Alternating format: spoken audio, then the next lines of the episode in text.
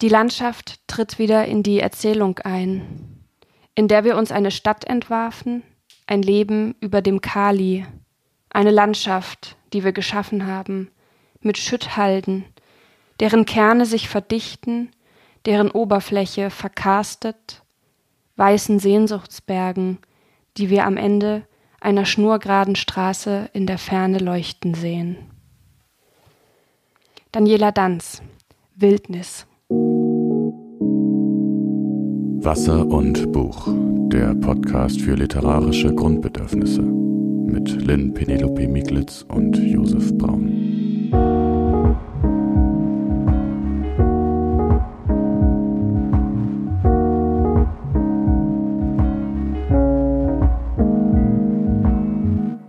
Hey Josef. Hey Lynn, wir steigen jetzt mit Gedichten ein. Ja. Wir haben unser Intro angepasst. Und ähm, ich habe gestern, nee, nicht gestern, aber vor ein paar Tagen schon eine Nachricht gekriegt von einer Zuhörerin, die das sehr begeistert aufgenommen Ach, hat. wirklich? Dass es, jetzt, dass es jetzt Gedichte bei uns gibt. Ich muss vielleicht, um Daniela Dans Rechnung zu tragen, noch Folgendes ergänzen. Es ist ein Ausschnitt, ein sehr kurzer Ausschnitt aus einem sehr, sehr, sehr, sehr langen Gedicht. Ich würde sagen, aus einem langen Gedicht sogar, aus dem Buch Wildnis. Ähm, und der Teil, aus dem ich das vorgelesen habe, heißt Stadt der Avantgarde. Das vielleicht nur dazu, falls jemand es genau wissen möchte und sich dann fragt, wo das herkommt. Ich habe am Anfang überlegt, ob ich die ganze Seite vorlese und dann dachte ich, wir steigen mit dem Gedicht vielleicht erstmal knapp ein, damit alle sich dran gewöhnen können. Wir bauen das so Stück für Stück auf. Das wird jetzt wahrscheinlich immer länger, bis irgendwann die Gedichte in den Podcast kamen. Und das werden wir dann mal sehen, ob es dazu kommt. Ähm, aber das stimmt uns ja auch schon ein bisschen ein auf unsere Folge heute, weil wir heute übers Nature Writing reden wollen. Und ähm, vielleicht kann ich dann kurz erzählen, dass du ja mit dem Nature Writing, also für mich bist du quasi so die Nature Writing Fraktion. Ähm, ich weiß, dass, dass dich das schon eine ganze Weile beschäftigt und als wir zum Beispiel für einen Kreuzer zusammengearbeitet haben und wenn wir dann für die Buchmesse Sachen vorbereitet haben oder so, warst du ja immer diejenige, die die Nature Writing Sachen sozusagen sich geholt hat. Ja, genau. Und ähm, ich hatte irgendwie, und es ist aber was, was, was jetzt auch so ein bisschen, glaube ich, auch in Deutschland so immer mehr ankommt und immer mehr wahrgenommen wird, Nature Writing, auch im, im Umgang, sage ich mal, mit der Klimakrise oder so, dass man sagt, was kann Literatur da leisten? Und dann merkt man, ah, es gibt ja das Nature Writing und passt es nicht dazu. Und wir werden das heute alles so ein bisschen durchgehen. Und ich habe jetzt quasi das Privileg, dass ich dir einfach die Fragen stellen darf, die ich immer schon hatte an das Nature Writing. Ja. Ähm, und wir fangen mal mit der Historie an. Woher kommt das, Lynn? Ja, also mit diesen historischen Strömungen oder diesen mm, Gattungen oder diesen literarischen Entwicklungen ist es ja schon immer so, dass man sich im Nachhinein leichter tut, einen Anfang zu definieren. Aber in dem Moment ist natürlich überhaupt nicht klar, dass da etwas seinen Anfang nimmt. Also das will ich vielleicht nur noch mal klarstellen. Ähm, aus heutiger Perspektive setzt man den Anfang des Nature Writing und wir sprechen auch noch über diesen Begriff. Ähm, lasst euch also gern erstmal ein bisschen so auf diese Geschichte ein.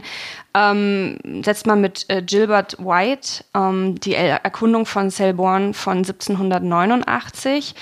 Das ist ein Kaplan aus Südengland, der Tagebuch über die Wind- und Witterungsverhältnisse geführt hat ähm, der die Jahreszeiten beobachtet hat, die Pflanzen- und Tierwelt beobachtet hat und das ist jetzt nicht so ungewöhnlich, dass ein Pastor das macht. Es gibt die sogenannte Tradition der Pastoren Naturhistoriker.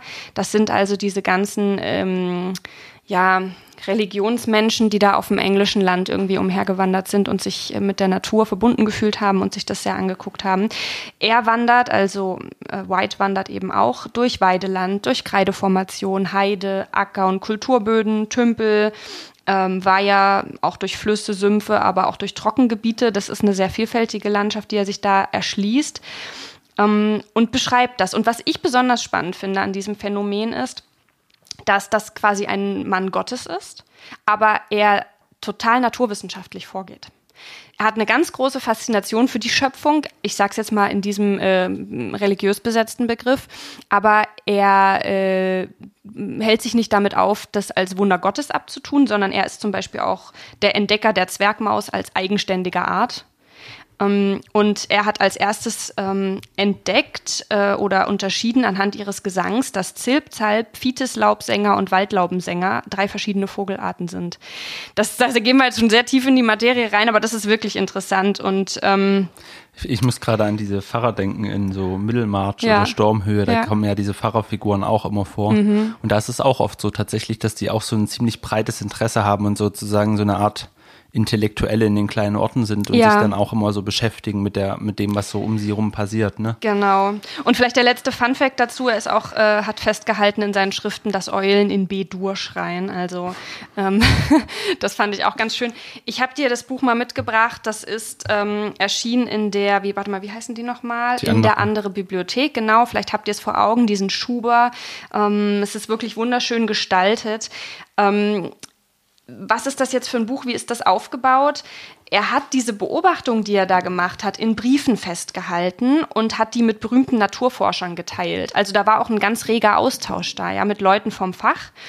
Und ähm, kurz vor seinem Tod ist dann das Ganze als Buch erschienen. Und diese Ausgabe, die ich hier habe, also Josef, die ist auch wirklich ein Träumchen. Da sind Malereien abgedruckt, ähm, ähm, äh, wie nennt man denn das? Malereien, Zeichnungen von Vogelarten, ähm, Listen drin.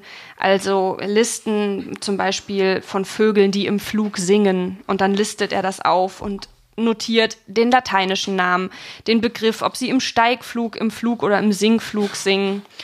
Und ähm, das ist wirklich, wirklich sehr, sehr schön. Ist auch ein wirklich tolles Bild einer Schleiereule enthalten, das ich dir nicht vorenthalten möchte. Schleiereule sind nämlich meine persönlichen Lieblingsvögel. Von wann ist denn das Bild? Ähm, das steht. Also es ist schon historisch gewesen. ja, ja, es ist alles historisch. Das wurde nicht im Nachhinein eingefügt. Ähm, Ist nicht Hedwig von Harry Potter auch eine Schleiereule? ja, Oder ich bin ich da jetzt schon. falsch? Da liegst du nicht falsch. Es gibt ja auch einen großen Abbildungsnachweis ähm, und das sind alles historische Sachen, die von der Bildredaktion dort eben in diesem wunderschönen Band hinzugefügt worden sind. Ähm, jetzt sind wir in, der- in Großbritannien mit, mit äh, die Erkundung von Selborne und ähm, es gibt noch ein anderes Werk, das viele mit Nature Writing verbinden, selbst wenn sie jetzt mit dem Begriff oder der, diesem, dieser Art des Schreibens nicht so viel zu tun haben. Und das ist Walden von Henry Thoreau. Ich weiß nicht, ob dir das was sagt. Aber sicher. Auch dazu habe ich uns eine Ausgabe mitgebracht. Ich habe hier die Diogenes-Ausgabe. Ich glaube, das ist in Leinen gebunden. Ähm, und eine sehr, sehr schöne Ausgabe, die ich schon sehr viele Jahre habe, was man auch an dem ultra ausgefransten Lesebändchen sehen kann. Ähm, Walden erschien wesentlich später, dann nämlich 1854 und jetzt sind wir auch in der USA. Das heißt, wir sind später und wir sind auf einem anderen Kontinent. Ähm, nichtsdestotrotz muss man dieses Buch erwähnen, wenn man über die Historie von Nature Writing spricht, weil es einfach für viele tatsächlich so der Klassiker im Genre ist schlechthin. Und ähm, Josef hat ein bisschen Husten, deswegen hustet er hier so ein bisschen rum, aber ich lasse mich davon überhaupt nicht stören. Ähm, viele, ähm, oder anders gesagt, es ist ein bisschen schwierig, Walden so zusammenzufassen, weil es ziemlich viel ist, vor allem aber es ist erstmal auch wieder so eine Tagebuchform ähm, über dieses Leben, das ähm, Thoreau zwei Jahre, zwei Monate und zwei Tage in einer Blockhütte in den Wäldern von Concord in Massachu- Massachusetts geführt hat. Und zwar am See Walden Pond, daher kommt das. Ähm, und lustigerweise war das auf einem Grundstück, das einem Freund von ihm gehört hat, der auch ähm, ein bekannter Schriftsteller war, nämlich Ralph Waldo Emerson. Auf jeden Fall, was ganz wichtig ist hier zu sagen, und das führt uns auch schon so auf die Frage hin, was eigentlich Nature Writing ist, ähm, wenn ich jetzt in den Wald gehe und darüber ein Tagebuch führe, ist das nicht zwangsweise, wird das nicht zwangsweise Nature Writing, weil der, der literarische und der künstlerische Aspekt eine nicht zu vernachlässigende Rolle spielt. Und ähm, auch Walden ist ein artifizielles Produkt. Also von vornherein war für Thoreau klar, dass er zwei Jahre, zwei Monate und zwei Tage dahin geht. Das heißt, da war schon so ein artifizieller Rahmen gesetzt. Und ähm, das Ganze sollte eben eine Auseinandersetzung in der Literatur werden und nicht einfach nur ähm, ich schreibe mal auf, was mir so passiert, damit ich es nicht vergesse. Vielleicht können wir das ja noch mal ein bisschen äh, vertiefen, weil es gibt ja, man, jeder, der irgendwie im, im Deutschunterricht saß oder so, hat mhm. ja oft das äh, Vergnügen und für manche eben das zweifelhafte Vergnügen gehabt, sozusagen Bücher zu lesen, die von einer längeren Zeit her sind. Und da gibt's ja auch extrem viel Naturbeschreibungen. Mhm. So, ne? Also das ist ja teilweise erstreckt sich das ja über Seiten. Und dann könnte man ja sagen, hey, Nature Writing, Natur gibt's doch schon immer im Schreiben sozusagen. Ne? Was ist, was ist das, was sozusagen mit mit diesen Autoren, die du jetzt genannt hast und mit diesem Anfang noch mal ein bisschen anders vielleicht ist als diese Naturbeschreibung, die es halt immer schon in der Literatur ja. gab. Also überspitzt gesagt, nur weil ein Baum in meinem Roman vorkommt, ist das halt kein Nature Writing und das liegt einfach daran, dass wir uns in einer Umwelt bewegen, in einer Landschaft bewegen, die in der Literatur immer Teil eines Settings ist, einer Ortsbeschreibung. Ähm, es werden immer Tiere vorkommen, in den meisten Fällen. Es wird eine Umgebung vorkommen. Und gerade wenn ich irgendwie eine Szene illustrieren möchte und szenisch arbeiten will, dann lohnt es sich natürlich auch zu beschreiben, was ist da eigentlich. Und das haben wir natürlich einfach wahrscheinlich in jeden Texten, ähm, in allen Texten, die, die es so gibt. Aber ähm, gibt es hier jetzt ein Phänomen und das ist, da ist Walden auch ein bisschen exemplarisch dafür. Es gibt so eine Sehnsucht ähm, nach so einer Art alternativen Lebensweise in der Zeit im Einklang mit der Natur und mit der Umgebung. Wir müssen uns ja auch vorstellen, dass England ähm, dann zur Zeit der Industrialisierung einfach hochgerüstet wurde. Es gab eine extreme Luftverschmutzung. Es wurden extrem viele Wälder abgeholzt, um ähm, Feuer für Brennöfen zu haben und so weiter. Und ähm, Deswegen enthält zum Beispiel dieses Buch also sowohl praktisches, also wie überlebe ich da tatsächlich, ähm, auch wenn man wissen muss, dass er jetzt nicht weit von der Zivilisation entfernt war. Ich glaube irgendwie ein Fußmarsch von 20 Minuten. Und ähm, enthält aber auch Naturbeobachtung, das heißt, es hält Dinge fest, für die viele dann schon keinen Blick mehr hatten.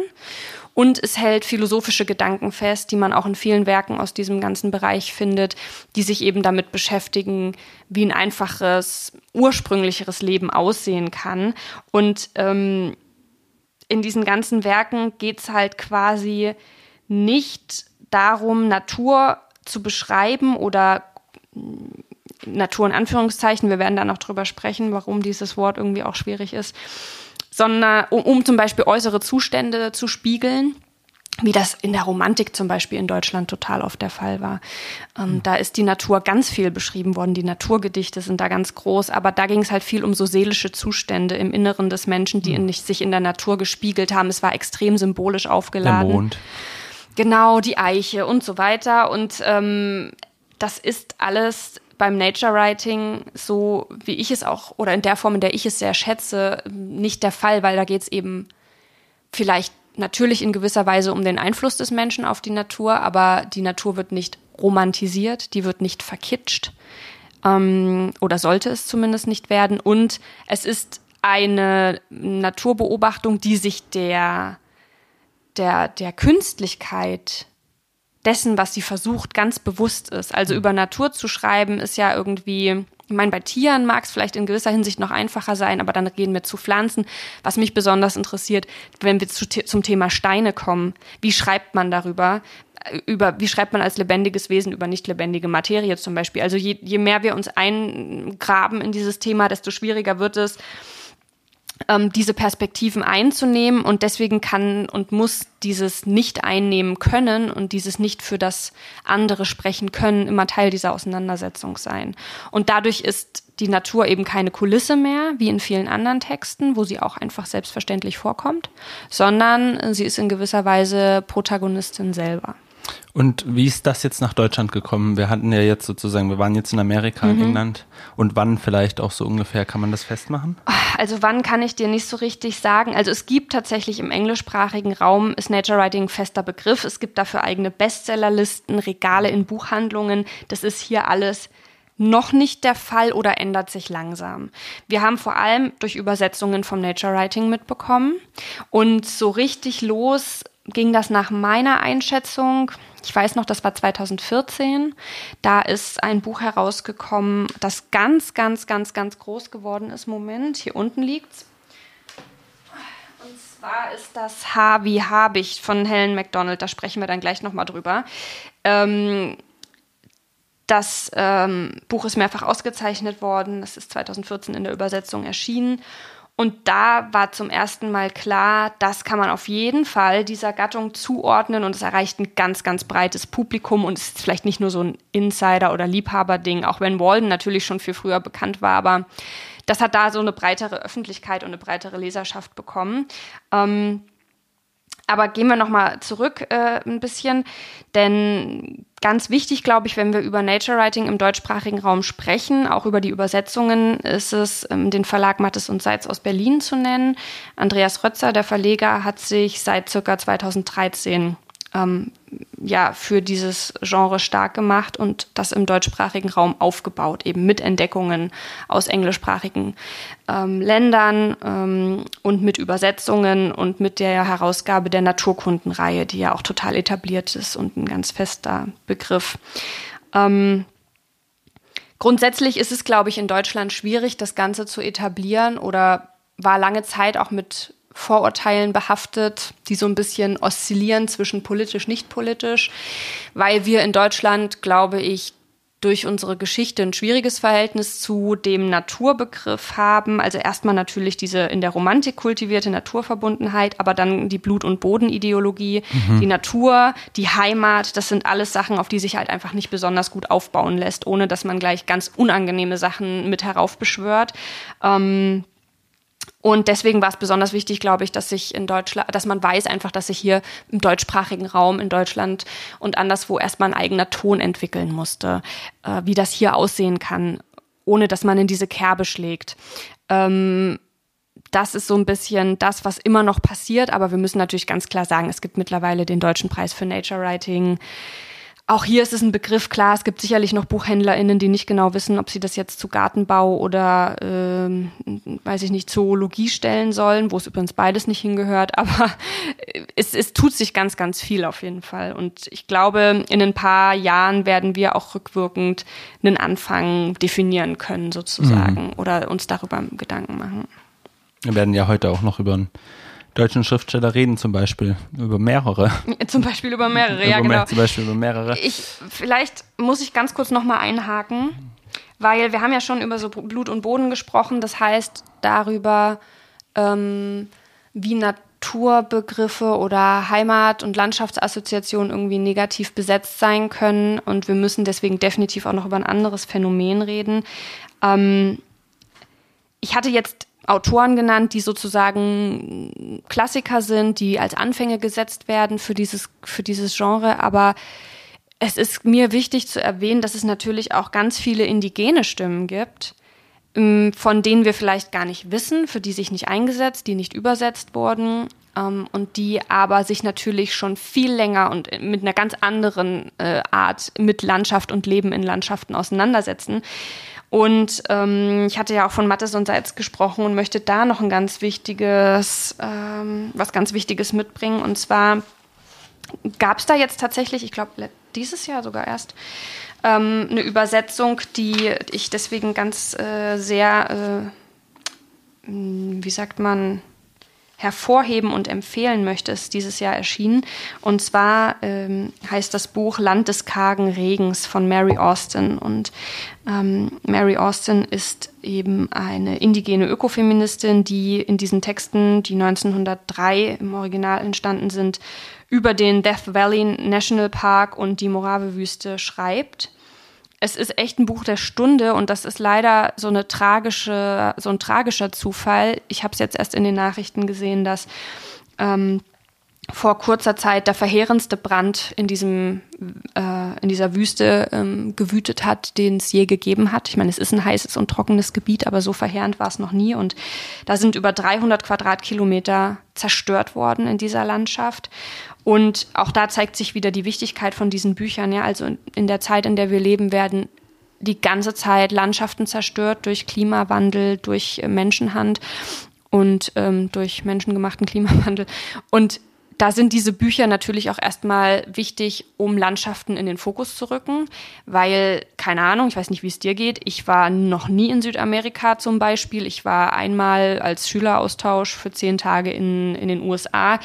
Ich war nicht in Australien, ich war noch nicht in Asien. Also ich bin niemand, der auf der Welt groß unterwegs ist und ähm, deswegen ist für mich das auch eine Chance, mit Landschaften in Kontakt zu kommen, die mhm. ich so nie kennenlernen würde. Und das ist natürlich total wichtig, um zu merken, oh Mann, da leben Leute, da leben Tiere, da sind Pflanzen, die gibt es sonst nirgendwo und es wird alles zerstört. Und das Buch ist da eben jetzt nochmal aus ähm, traurigen Gründen besonders wichtig geworden. Und ein kleiner Fun fact für dich. Das Buch ist in diesem Jahr gleich zweimal erschienen. Ich weiß nicht, wie das passieren kann. Wahrscheinlich, weil man sich einfach nicht so richtig abspricht. Aber wie das so ist, nach einer gewissen Zeit werden ähm, Rechte freigegeben zum Beispiel. Und dann haben das bestimmte Verlage auf dem Schirm und machen Übersetzungen und deswegen hat auch Jung und Jung eine Übersetzung herausgebracht. Ähm, lustig ist schon, dass es sich im Titel unterscheidet. Also Jung und Jung Übersetzung unter dem Titel erschienen, Wo wenig Regen fällt, bei Mattes und Seitz, wie schon genannt, Land des kargen Regens. Und ähm, ich lese beide gerade parallel, weil ich das mhm. total interessant finde. Da kann man hier mal wirklich gucken, wie unterschiedlich Übersetzungen sein können. Ich bin noch nicht durch. Ich bin mir auch nicht sicher, ob ich einschätzen kann, ob es da jetzt eine bessere oder schlechtere Version gibt, aber auf jeden Fall super spannend, um selber mal rauszufinden, ne, was macht Übersetzung aus und wie unterscheiden sich Übersetzungen. Und ähm, reden wir noch mal ein bisschen über den, die Nationalparks und den Naturschutz. Das haben wir jetzt schon so angerissen, denn es gibt noch einen weiteren Klassiker, nämlich John Moore, Yosemite. Das ist ein sehr bekannter Nationalpark, der 300 Kilometer östlich von San Francisco liegt. Das ist der drittälteste Nationalpark in den USA. Und ähm, im 19. Jahrhundert ist ähm, John Moore durch diese Landschaft äh, gegangen und hat darüber geschrieben und hat sich dort für den Naturschutz eingesetzt und ist dafür auch ganz, ganz lange, auch zum Teil heute noch mehrheitlich wahrscheinlich extrem abgefeiert worden. Aber der Mann war äh, Rassist und hat Teil an der Vertreibung der Indigenen gehabt. Also da gibt es sogar den Satz im Buch, einige wurden friedlich umgesiedelt, bei anderen war es notwendig, ihre Dörfer und Vorräte zu verbrennen. Ähm, das ganze Buch, um das kurz einzuordnen, woran ich mich hauptsächlich erinnere, ist, dass es sprachlich wirklich wahnsinnig beeindruckend ist. Der kann also auf jeden Fall über drei Seiten beschreiben, wie unterschiedlich Tropfen fallen in einem Wasserfall, hm. ohne dass man denkt, warum sollte ich das lesen wollen, sondern während man denkt, warum weiß ich nichts davon, dass es diese ganzen Arten gibt, auf die Wassertropfen fallen können, beschreib mir das bitte noch 100 Seiten lang. Aber es ist natürlich ein extrem problematisches Buch, weil eben dieser Hype um die Nationalparks vor allem auf so einer Unberühr auf so einem Unberührtheitsmodus, Mythos begründet mhm. liegt. Und das ist keine unberührte Landschaft. Da leben seit Jahrtausenden indigene Völker und dann mit der Besiedlung Amerikas und diesem Naturschutzhype wurde halt einfach dieser Mythos aufgebaut von, das ist unberührte Natur, wir müssen die schützen. Heißt, wir machen einen Nationalpark draus und nehmen Eintritt dafür, dass Leute sich das angucken. Das heißt, am Ende ist es auch ein Tourismusding. Und natürlich ist es extrem wichtig, Natur zu schützen, aber das ist ein Phänomen, das gibt es auch heute noch, gerade zum Beispiel in Afrika. Und ähm, da wird halt für die afrikanische, also ich, ich generalisiere jetzt die afrikanische, auch wenn wir wissen, dass das ganz viele unterschiedliche ähm, Landschaften sind, aber für diese Landschaften gibt es dann halt einen, Hype irgendwie und Leute setzen sich dafür ein, aber das Ganze halt auf Kosten der Einwohner dort, weil da halt ein Rassismus da ist und es wird immer behauptet, ja, die Natur müssen wir vor den Leuten beschützen, die dort leben. Und das ist in den meisten Fällen halt kompletter Bullshit einfach. Und warum ich das Buch im Speziellen nochmal nenne, ähm, weil ich darüber sprechen will, was für ein politische was für politische Möglichkeiten in diesen Texten stecken. Also John Moore ist eine problematische Figur und dann hat Mattes und Salz dieses Buch neu aufgelegt, aber die haben es ganz schlau gemacht. Die haben nämlich nicht einfach den Text neu aufgelegt, sondern die haben ein Vorwort davor gesetzt. Und zwar von einem, Moment, jetzt muss ich mal kurz hier in meine Aufzeichnungen gucken, dass ich jetzt nichts Falsches erzähle. Genau, es ist versehen mit einem Vorwort eines kenianischen Ökologen und Essayisten, Mordecai Ogada. Und der hat das Ganze mal eingeordnet und das heißt, wenn wir dieses Buch lesen, lesen wir erst diese historische Einordnung, wir lesen die Einordnung dieses Phänomens und dann erst lesen wir diesen Originaltext und es ist einfach nicht mehr möglich, das dann unreflektiert abzufeiern, sondern man kann literarisch darüber sprechen und man muss politisch darüber sprechen. Und ich will ein kurzes Zitat von ihm vorlesen, also von Ogada, der das Vorwort geschrieben hat. Und zwar sagt er, ein Blick in die Geschichtsbücher zeigt uns eine Gesellschaft, die wenig oder keinen Platz für nicht christliche, nicht männliche und nicht weiße Sichtweisen hatte. Die vorherrschenden Ansichten wurden ununterbrochen mit Gewalt durchgesetzt, verübt an Ureinwohnern, Frauen, aus Afrika verschleppten schwarzen Sklaven und hispanischen Menschen aus dem Süden. Ähm, das heißt, was man in diesem Vorwort eben lesen kann, ist, wie der, wie er auch genannt wird, Vater der Nationalparks oder der Naturschutzbewegung, wie der eben ganz maßgeblich an Vertreibung von Indigenen beteiligt war. Hm. Und auch ideologisch gesehen. Und das ist, muss man sich ganz klar bewusst machen, wenn wir über Nature Writing sprechen und über Bücher wie dieses. Und da sieht man ja auch schon, dass es so wie so zwei Arten gibt, sozusagen die Leute, die einfach darüber schreiben vielleicht und die Leute, die auch aktiv sind, sage ich mal so. Es ist ja auch irgendwie logisch, dass dass zum Beispiel Menschen, die ähm, sich für Umwelt engagieren mhm. oder so und schreiben, das dann vielleicht auch irgendwie miteinander verbinden. Und das ja. hat dann natürlich nochmal eine, da kommt nochmal eine andere Ebene dazu, genau. als jemand, der vielleicht einfach in eine Landschaft geht, um sie zu beschreiben. Ähm, ich habe gedacht, Lynn, wir werfen unsere Reihenfolge ein bisschen über den Haufen. Mhm. Wir werden über alles reden. Ja. Aber da wir jetzt über sehr viele Bücher geredet haben schon und sehr viele ähm, verschiedene Eindrücke gezeigt haben, wäre es doch ganz interessant, mal die Seite zu wechseln und ähm, mal dazu überzugehen, wie es ist, darüber zu schreiben. Mhm. Also was Nature Writing sozusagen, was, wie das funktioniert. Und das ist ja so, dass dein Buch Abraum Schilfern auch als Nature Writing oft gerne ähm, vermarktet wird, zu Recht.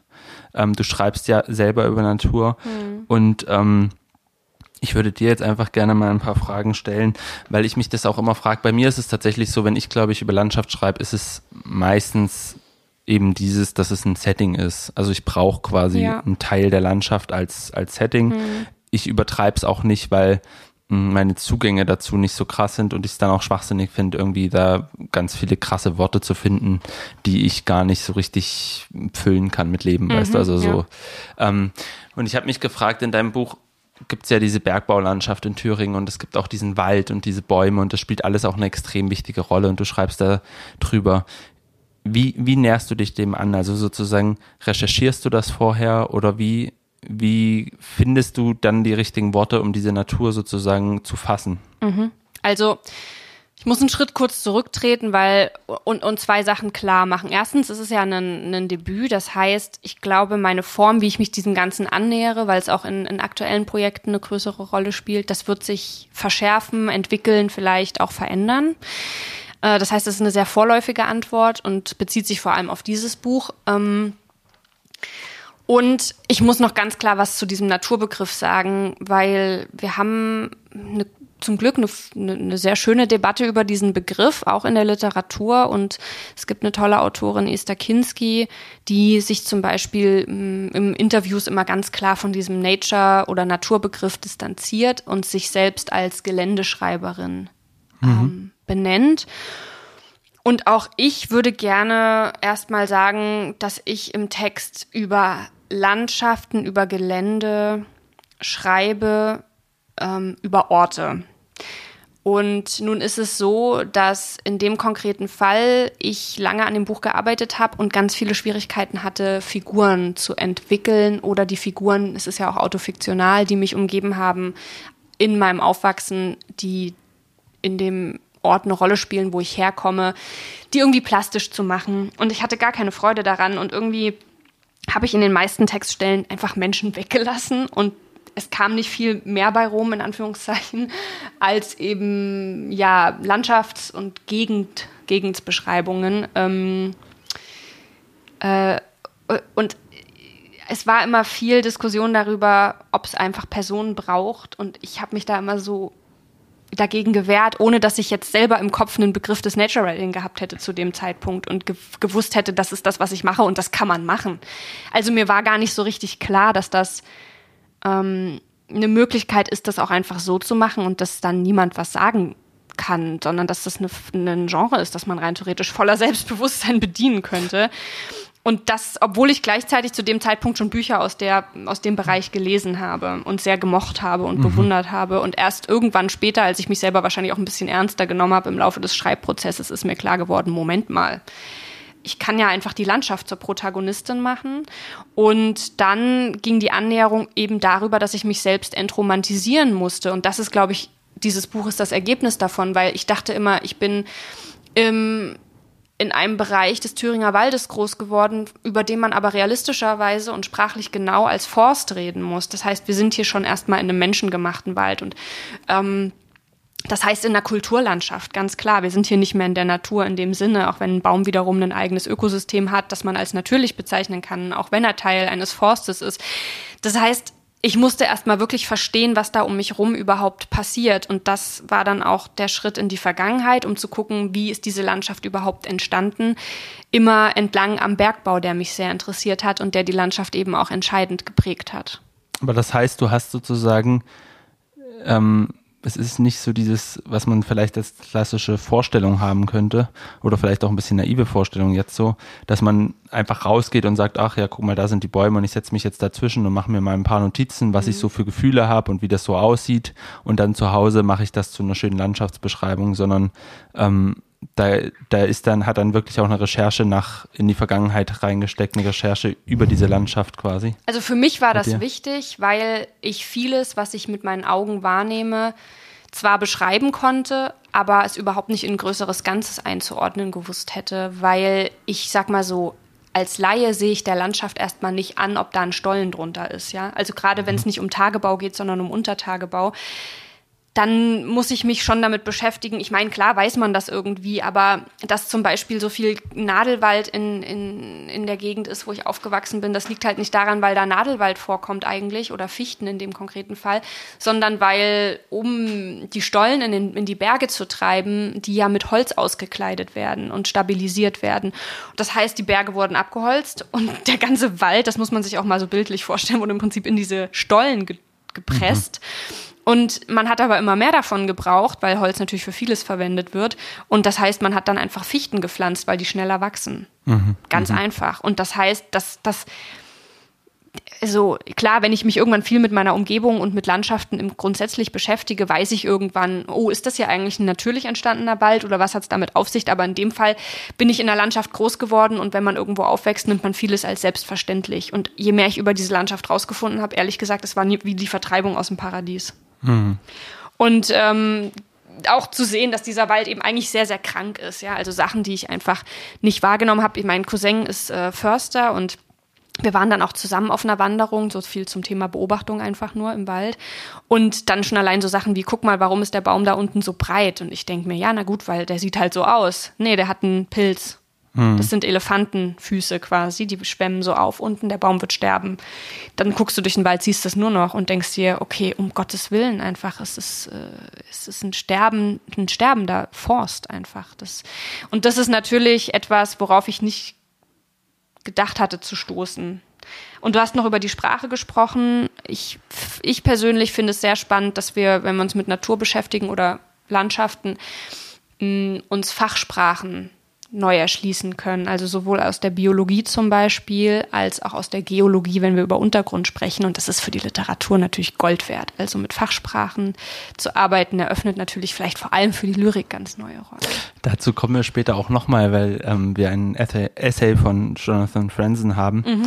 ähm, der so, der da auch einige Meinungen dazu hat. Ich bin, bin ich mal gespannt. gespannt ähm, aber als ich mich jetzt noch so gefragt habe, irgendwie hat man manchmal so den Eindruck, und der ist vielleicht auch falsch, aber so, dass Nature Writing so, ein, so eine sehr große Naturverbundenheit irgendwie voraussetzt. Also diese, diese Lust und diese Begeisterung dafür, eine Landschaft so ausführlich zu beschreiben.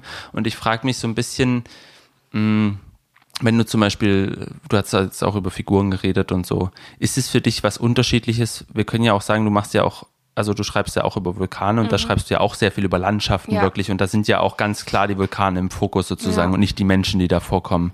Aber führt das dazu, dass sozusagen die Nature Writing Texte, also Texte über Landschaften oder so, ein anderes Schreiben für dich bedeuten als, sage ich mal, jetzt eine Kurzgeschichte, wo so klassisch Figuren vorkommen und die Landschaft mhm. vielleicht ein bisschen, also, also gehst du da anders ran oder fühlt sich das beim Schreiben anders an? Nee, und ich glaube, ich kann es einfach nicht trennen, weil es geht überhaupt nicht für mich um Naturverbundenheit, diesen Naturbegriff können wir eh generell streichen, sondern es geht eben wirklich um Verbundenheit und es gibt diesen Begriff der Bioregion zum Beispiel. Und ich bin mir ziemlich sicher, es ist jetzt eine Unterstellung, aber dass du mir zum Beispiel gar nicht sagen könntest, wo du dich hier eigentlich befindest und wo du lebst. Du würdest wahrscheinlich sagen, in Leipzig, das ist in Sachsen, das ist in Deutschland. Und es gibt gerade wieder, und das ist natürlich nichts Neues, sondern eher eine, eine Renaissance, sage ich jetzt mal. Also früher war das Leuten ja viel bewusster, die unmittelbar im Einklang mit den ihnen sie umgebenden Ressourcen gelebt haben. Aber wenn man sich mit seiner Bioregion beschäftigt, dann muss man zwangsweise anders darauf antworten, wo man lebt. Und dann sagt man halt zum Beispiel, ich lebe in der Leipziger Tieflandsbucht und die ist natürlich deshalb so flach und unspektakulär, weil sich da, wo Harz und Thüringer Wald und, und, und Fichtelgebirge und so befinden, ähm, eben die, diese Berge aufgeworfen haben. Ähm, und dann wenn wir dann nicht mehr über dieses Geologische sprechen, sondern eine Ebene draufpacken mit der, dem, der, was, dem, der Art und Weise, was hier wächst zum Beispiel, mm, dann kommen wir dahin, dass wir irgendwie sehen, okay, das ist wieder historisch angebunden an solche Sachen wie die Grenze, die hier zumindest in Thüringen dann verlaufen ist. Ähm, Thüringen zu Sachsen, ähm, äh, Thüringen zu Sachsen, Thüringen zu Bayern zum Beispiel. Also dieses äh, ehemalige grüne Band, das es auch jetzt noch gibt, wo die Grenze war, ne, was, was hat sich da anders entwickelt aufgrund der historischen Gegebenheiten an, an Flora und Fauna als in anderen Gebieten Deutschlands. Dann kommen wir nach Leipzig in die Tieflandsbucht rein, wo wir Kohlevorkommen haben, die in Tagebauen gefördert wurden, die jetzt wiederum Seenlandschaften sind. Das heißt, das ist ja hier alles komplett komplex und überhaupt nicht zu trennen, auch von dem, wie ich mich hier bewege. Also ähm, dieser, oder zum Beispiel auch, um jetzt mal den Bogen zu schlagen zu Vulkanen, was ist denn vor 350 Millionen Jahren hier passiert? Eine Spalteneruption eines Supervulkans. Das heißt, die ganzen Gesteine, die wir hier so finden, die sind ähm, also über die kann man Geschichten eines ganz anderen Ausmaßes erzählen. Und wenn wir uns zum Beispiel das alte Rathaus angucken oder ähm, das Völkerschlachtdenkmal in Leipzig, dann haben wir da so rotes Gestein. Das ist der Rochlitzer Porphyrtuff. Das ist nicht weit von hier. Da waren die letzten Ausläufer dieser ähm, äh, Lavaschlacken ja, die dann dieses Gestein hervorgebracht haben, mit dem wir dann in dieser Zeit gebaut haben, viel und das heute noch als sächsischer Marmor bekannt ist. Also das sind Sachen, ähm, die für mich zum Beispiel eine riesige Rolle spielen, äh, weil die mir zeigen, wo lebe ich eigentlich, auf was für Boden gehe ich und ich bewege mich auch anders in der Stadt. Ich sage zum Beispiel, oder mir fällt auf, wenn ich zur Arbeit ins Literaturinstitut fahre, dann ist das genau die Grenze, wo irgendwie äh, Nebelkrähen und Rabenkrähen vorkommen. Aber bei mir zu Hause, wo ich wohne, also drei Kilometer weiter, gibt's nur Rabenkrähen und keine Nebelkrähen. Und dann, wenn ich noch ein Stückchen weiter fahre, gibt's dann nur noch Nebelkrähen. Und ich bewege mich dann ganz anders in, in dieser Umgebung, auch anhand von Eichen und Kastanien, die in unterschiedlichen Gegenden vorkommen. Und je mehr man sich damit auseinandersetzt, desto mehr davon sieht man halt auch mhm. und nimmt das wahr. Und deswegen geht es um eine Verbundenheit mit allem Möglichen, nicht nur mit Natur, sondern halt mit diesen Phänomenen an sich. Klar, ähm, wobei man natürlich sagen muss, es ist es sind ja viele Phänomene sozusagen, die mit Landschaft und mit, mit Umwelt zu tun haben, ne? auch wenn man vielleicht den Naturbegriff nicht so überstrapazieren will. Ja. Ähm, und wenn man dir so zuhört, dann merkt man, dass du da trotzdem sehr in diesem Thema drin bist und mhm. dass dich das auch einfach begeistert. Und wir wollen ja auch die Gelegenheit geben für Menschen, die sich noch nicht so damit beschäftigt haben, sich zu begeistern zu lassen. Ja. Und haben deshalb gesagt, dass du einfach mal ein paar Tipps mitbringst mhm. von den Büchern, wo du sagst, das sind gute Einsteigerbücher vielleicht. Also ja, ich, ich habe ein bisschen was mitgebracht, was ich persönlich einfach wirklich toll mhm. finde und fand. Und vielleicht gehen wir mal so ein bisschen weg von diesem, ich beschreibe irgendwie auf 30 Seiten, wie Wasser aussehen kann, hin zu etwas greifbareren Sachen. Da habe ich zwei Lyrikbände dabei, äh, die sich eben mit einem Ort, mit einer Gegend beschäftigen und ähm, auch mit deren Menschengemachtheit oder mit deren Kulturanteilen. Und das ist einmal Havelnacht von Peter Huchel mit Fotografien von ähm, Roger Melis. Und ähm, ich meine, du wirst nicht leugnen können, dass man mir vorwerfen kann, ich hätte mir da ein bisschen was abgeschaut, was mein Buch betrifft. Ich kannte das Buch vorher nicht, aber im Nachhinein habe ich diese Verwandtschaft gesehen. Es sind Gedichte ähm, und Fotografien und es ist ein wunderbarer Einstieg in diese ähm, Havel-Gegend und auch in Peter Huchels Aufwachsen dort. Und dann habe ich noch mitgebracht Patrick Wilden. Das Buch heißt Schreibers Ort. Ähm, auch da sind ähm, diverse Fotografien drin und ähm, Gedichte. Und es geht da drin um das Riesengebirge. Patrick äh, Wilden war nämlich ein Lyriker aus Dresden. Ähm, Im Riesengebirge in dem in der Villa von Gerhard Hauptmann, mhm. die er dort hatte und dort äh, lange Jahre, ich weiß gar nicht, vielleicht sogar bis zu seinem Tod gearbeitet hat. Und die machen so äh, Künstleraufenthalte. Und Patrick Wilden war eben dort, hat dort im polnischen Riesengebirge eine Zeit lang gelebt und dort diese Gedichte geschrieben und die Aufnahmen gemacht. Also auch das ein ganz, ganz tolles Buch, ähm, dass ich dieser Gattung, diesem Genre einfach mal zuordnen würde. Ähm, und ja, willst du was zwischenfragen? Ich würde gerne dazwischen fragen, also zum nächsten Buch kommen. Ähm, das ist nämlich ein Buch, was mich auch sehr interessiert, dieses Habi Habicht. Wir haben das ja, ja, schon mal kurz angesprochen. Ja. Ne? Ähm, genau. Ja, dann sage ich doch noch was zu Habi Habicht. Also äh, dieses Buch ist ähm, von Helen MacDonald, in dem sie versucht, das ist also auch ein autobiografischer bis autofiktionaler Text, in dem sie versucht, den Tod ihres Vaters zu verarbeiten. Die ja, ähm, die beiden hat viel verbunden, unter anderem diese Faszination für Vögel und für die Abrichtung von Vögeln zum Beispiel. Und sie hat dann gedacht, das ist doch eine gute Gelegenheit in meiner Trauer, äh, mich jetzt dem wieder zuzuwenden. Und dann kauft sie ein Habichtweibchen, das heißt Mabel, und versucht das abzurichten für die Beizjagd. Und ähm, das ist sowieso was ganz Spannendes im, im Nature Writing, finde ich. Wir werden dann noch ein zweites Buch hören, was sich da so gut mit vergleichen lässt in der Hinsicht. Es geht immer um viel um so einen Verlust in dem näheren Umfeld und dann diese Hinwendung zur Natur. Und natürlich könnte man das jetzt komplett romantisieren und die Natur hat mich geheilt und ne, ich bin wieder ganz verbunden und eins mit mir selbst und das ist aber überhaupt nicht der Fall. Also die beiden haben dann eine extrem symbiotische Beziehung, aber immer wieder wird klar, der Habicht ist einfach ein eigenständiges Wesen und so sehr sie fast schon wie im Wahn sich diesem Tier angleicht und mit dem habe ich Dinge erlebt, äh, desto mehr wird sie dann merken, dass sie da nicht dahinter kommt, dass, dass es einfach trotzdem eine Grenze zwischen ihr und diesem Tier gibt. Und das heißt, es ist gar nicht animistisch oder sowas. Ähm, und das, das löst sie auch wirklich ähm, literarisch ganz toll. Sie schreibt dann so in bestimmten Stellen, ähm, wie sie sich durch diese Landschaft bewegt und mit in diese, in der sie mit diesem Habicht unterwegs ist was ja ein wildes Raubtier ist. So, so unterschätzt man diese wahrscheinlich auch, äh, so unterschätzt diese Vogelarten wahrscheinlich auch sind, aber oder so wenig präsent. Ähm, und sie bewegt sich mit diesem Tier durch diese Landschaft mit so Vokabeln, die man dem Tier zuschreibt, aber die in dem Moment eben auf beide zutreffen könnten. Und das heißt, man merkt so richtig, wie sie abgleitet von dieser ähm, ja, menschlichen Sicht hin in dieses tierische Bewusstsein und gleichzeitig merkt man aber, wie das nicht gelingt. Das heißt, da, da wird überhaupt nichts vorgespielt, sondern man beobachtet quasi dieses Scheitern und gleichzeitig ist es trotzdem natürlich ein Buch von extremer Verbundenheit und ähm, dem, dem Menschsein aber trotz allem auch und, und den Grenzen des Menschseins. Und sie muss natürlich auch feststellen, dass sie nicht Frieden oder Trost oder Trauerverarbeitung finden kann, indem sie einfach, also sie hat halt wirklich Probleme, dann ihren Alltag zu bewältigen, weil sie irgendwie, weiß ich nicht, die ganze Zeit nur damit beschäftigt ist, da durch irgendwelche Büsche zu kriechen mit diesem Tier und, mhm. und oder durch irgendwelche Wiesen und Felder zu rennen und ähm, sich auf irgendwelche Beutetiere zu stürzen. Und das ist alles wirklich ein absoluter Wahnsinn. Und am Ende verliert sie ihren, ihren Job, sie kann ihrem Alltag nicht mehr nachgehen und wird richtig wunderlich. Mhm. Und dann merkt sie eben, das ist nicht, das, das funktioniert einfach nicht. Ich bin halt einfach kein Habicht mhm, mhm, und werde nie einer sein. Und das ist also wirklich extrem beeindruckend.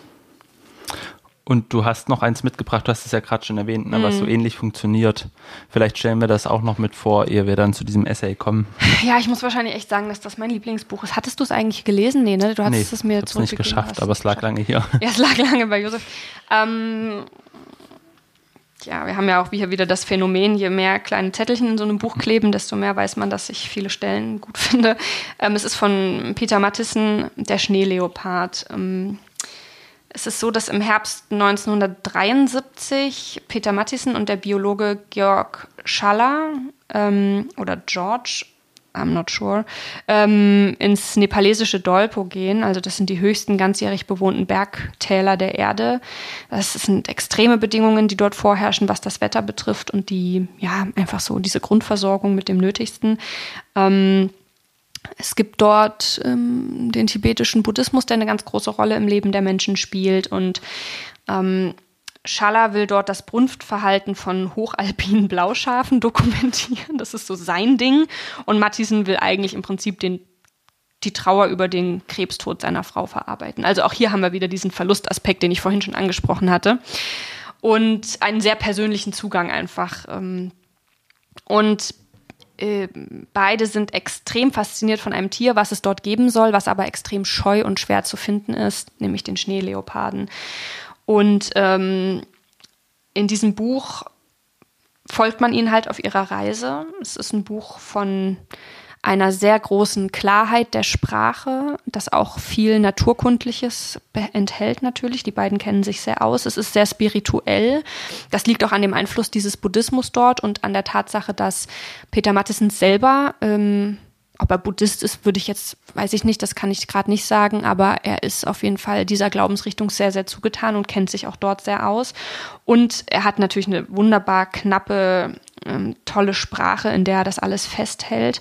Ähm, ich glaube auch, man muss diesem spirituellen etwas Knappes entgegensetzen, weil man sonst ganz schnell in so eine Überinstrumentalisierung kommt sprachlich. Und ähm, im Prinzip ist so der, der Grundtenor des Buchs, dass die, diese, dieses, dieses, dieser Reichtum in der Welt einfach in einer geistigen wie materiellen Entsagung liegt.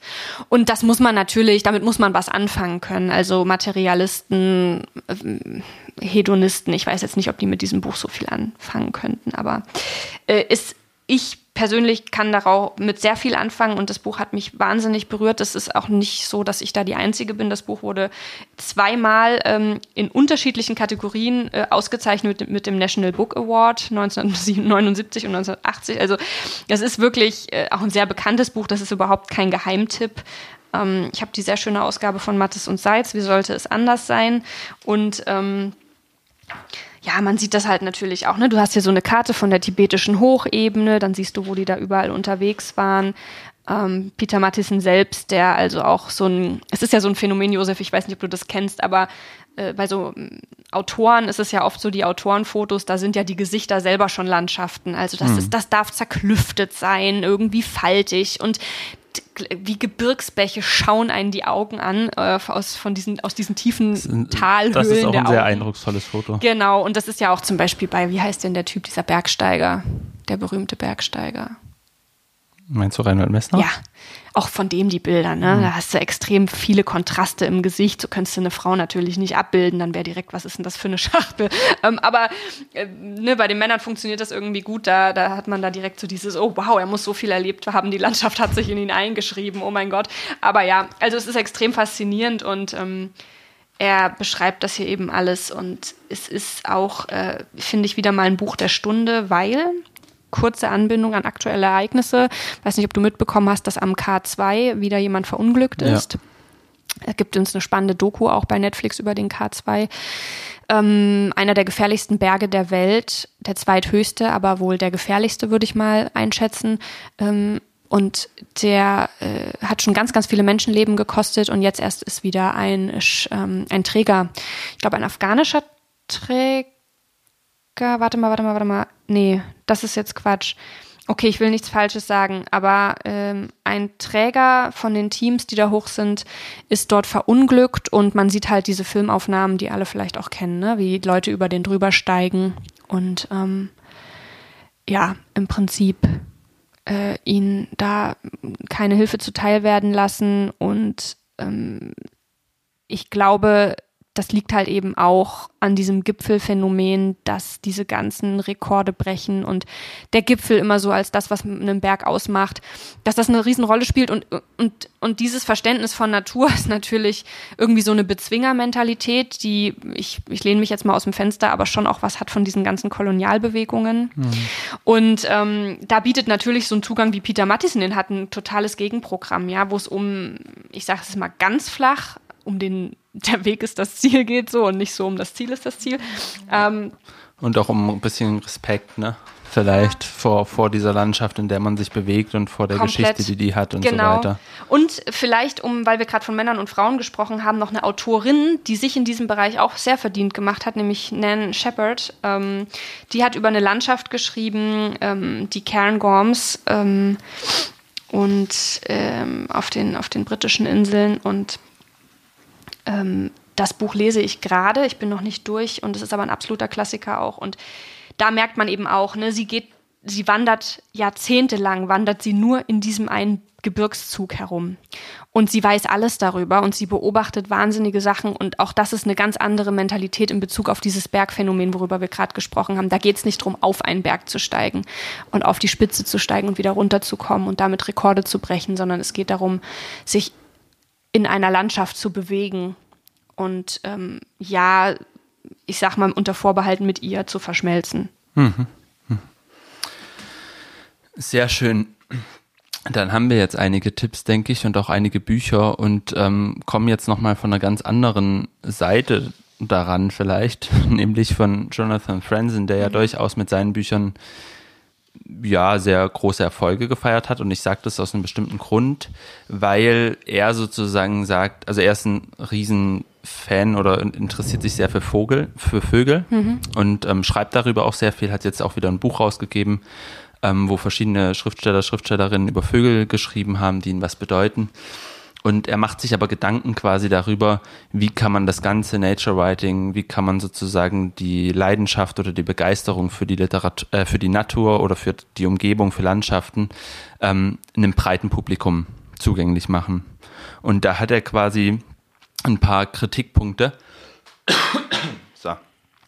Ähm, da hat er ein paar Kritikpunkte oder hat einen Essay jedenfalls geschrieben, der im New Yorker erschienen ist, The Problem of Nature Writing, den ich einfach so als Ergänzung noch mit vorstellen mhm. möchte. Ähm, und zwar sagt er, dass Land, lange Landschaftsbeschreibungen und lange Reflexionen über die Natur in einer Zeit, wo man sich die Natur auch einfach in einem sehr gut gemachten Video angucken kann, ähm, für, dazu führen, dass wahrscheinlich viele, die das lesen, nicht so Bock drauf haben oder relativ schnell sagen, ich kann es mir doch auch angucken und dann sehe ich doch viel mehr noch als als äh, mir das einfach so zu geben, mhm. sage ich mal.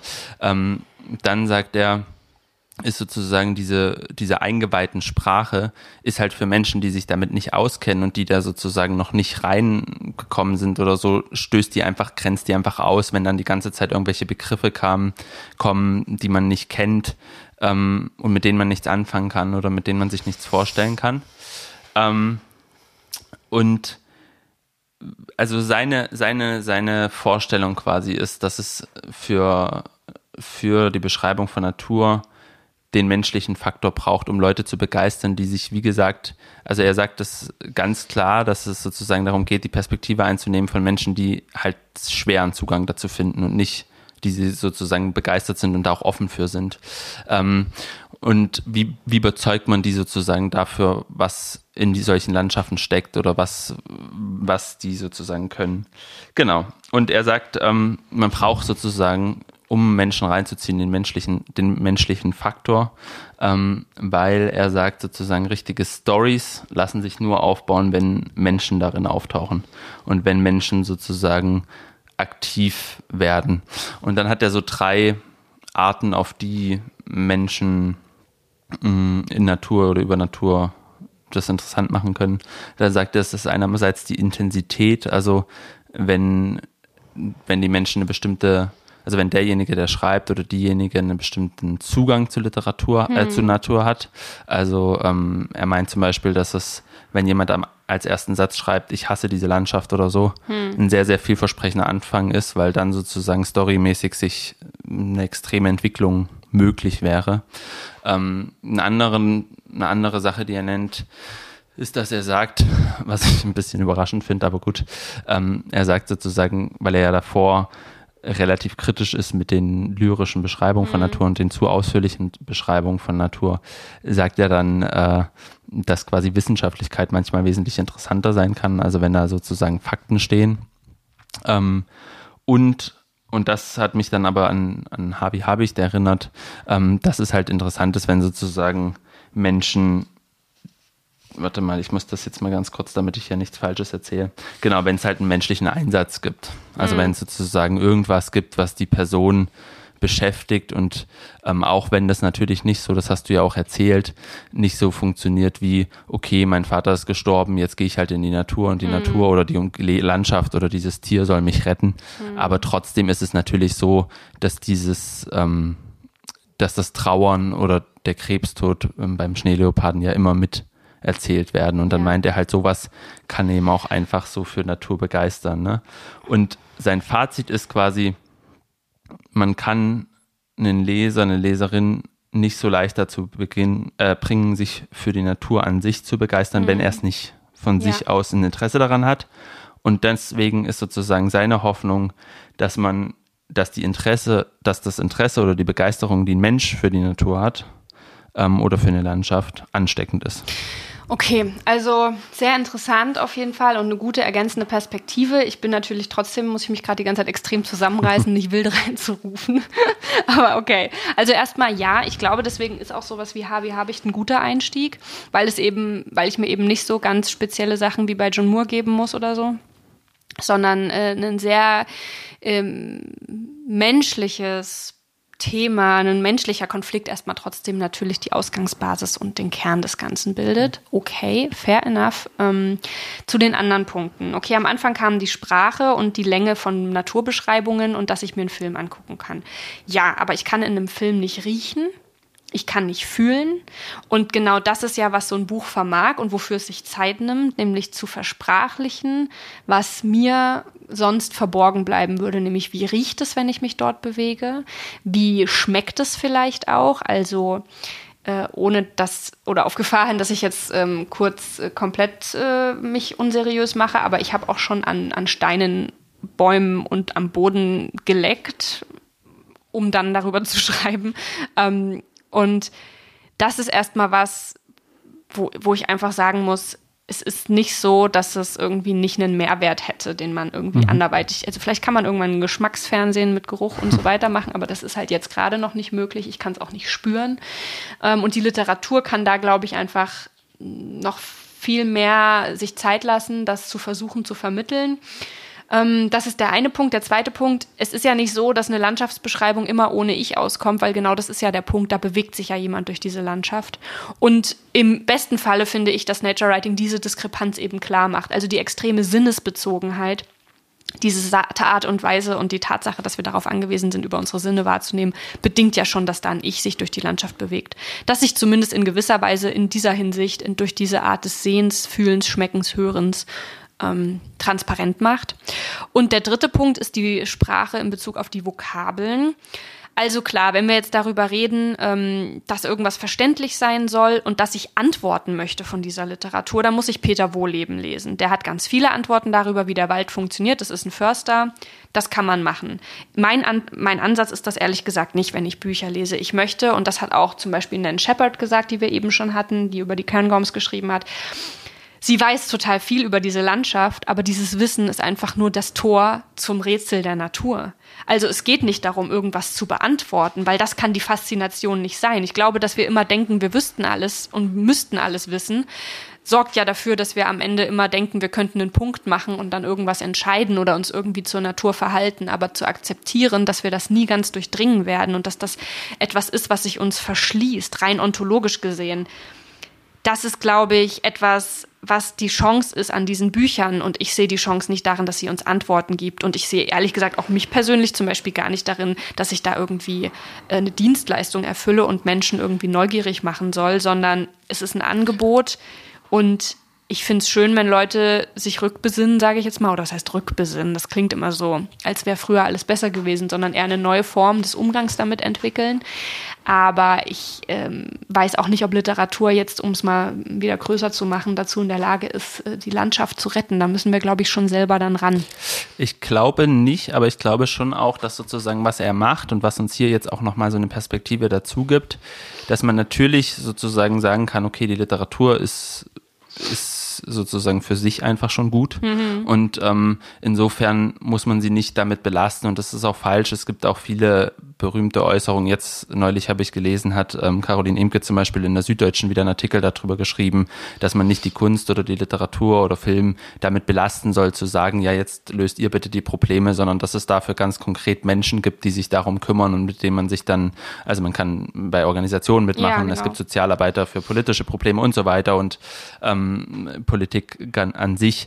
Ähm, trotzdem kann man natürlich gibt's und gab es immer wieder Schriftsteller und Schriftstellerinnen, die das durchaus auch als ihre Aufgabe mhm. begriffen haben, auf Sachen hinzuweisen. Ne? Und auch von dem, worüber wir vielleicht noch reden wollen oder sagen wir es mal so, wenn es in Nature Writing dieses Ich gibt, dann kann dieses Ich auch mehr oder weniger politisch sein und auch ja. auf Sachen hinweisen. Und das tun ja manche auch.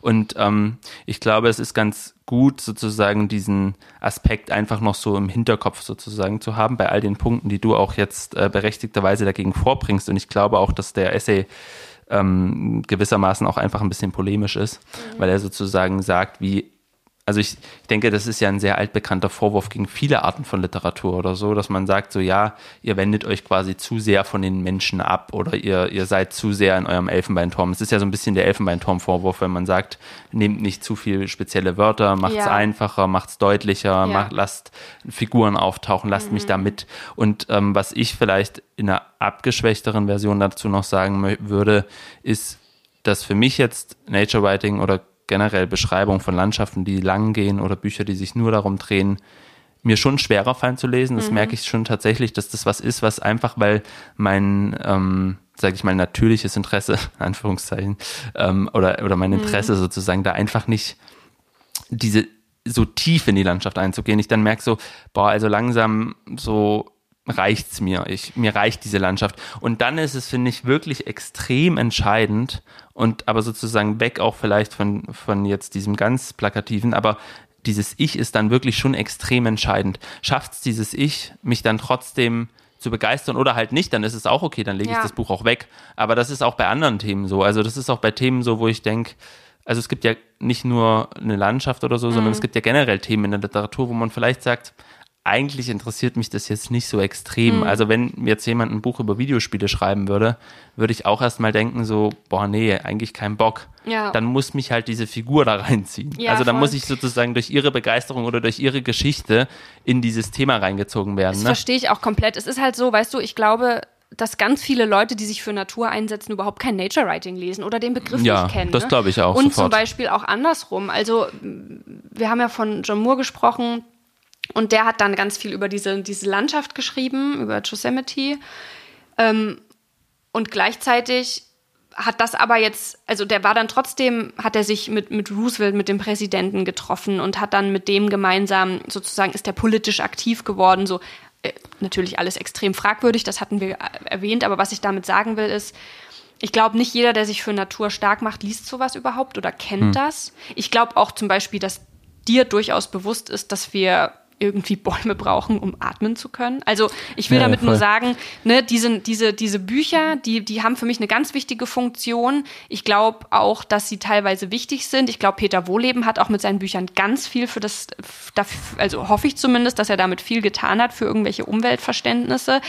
Ich glaube nur, dass ich persönlich jetzt als Autorin auch einfach spannend finde, dass es rätselhaft ist, dass es sprachlich kompliziert ist, dass es manchmal unzugänglich ist, wie eine Landschaft halt eben ist. Ja, also dass sich in der Form auch teilweise die Landschaft selbst spiegeln kann und dass ich glaube, dass man da einfach gucken muss auch, was will das Buch eigentlich? Also man kann Peter Wohleben zum Beispiel nicht vorwerfen, finde ich, dass er nicht literarisch genug ist, hm. weil darum geht's nicht. Hm. Und ich glaube, das ist auch vielleicht nochmal ein wichtiger Punkt, dass Nature Writing an sich jetzt nicht quasi das Klimaschreiben ist mhm. ähm, und dass jetzt Sachbücher, die es ja auch gibt zum Klima, ähm, sich vielleicht für bestimmte Aspekte von Umweltschutz viel mehr eignen, wenn man jetzt wissen will, zum Beispiel, okay, inwiefern ist dieses Ökosystem da gefährdet, was muss da gemacht werden? Ja. oder inwiefern sozusagen, was können wir machen, um unsere Ozeane zu retten oder sowas, dann kann man natürlich ganz andere Bücher lesen und das fällt auch nicht, und das ist aber, glaube ich, auch klar geworden, weil wir hier über ganz andere Bücher geredet haben, das fällt nicht so klassischerweise unter das Nature Writing, also sozusagen, ähm, es geht da nicht um, um, um Sachbücher oder um ähm, weiß ich nicht, so begegnen wir dem Klimawandel oder Ja. so. Und trotzdem glaube ich, ähm, ist ein Teil dessen, was beim Klimawandel sozusagen das Problem ist, dass viele Menschen diesen Bezug einfach verloren haben, weil, wie du es ja auch vorhin gesagt hast in deinem Beispiel mit Leipzig, man weiß es einfach häufig, nicht mehr und man wusste es aber mal. Es gab eine Zeit, wo die Menschen viel mehr wussten, in welchen Landschaften sie leben und viel mehr ein Gespür dafür hatten. Und ähm, die Entwicklung einfach seit der Industrialisierung ist einfach so, dass, dass vieles dazu dazu eher beigetragen hat, einen so ein bisschen davon wegzu, wegzustoßen, weil man einfach auch nicht mehr so gefühlt, nicht mehr so drauf angewiesen Ja. war. Jetzt merken wir langsam, okay, die Natur die, oder die Phänomene kommen wieder.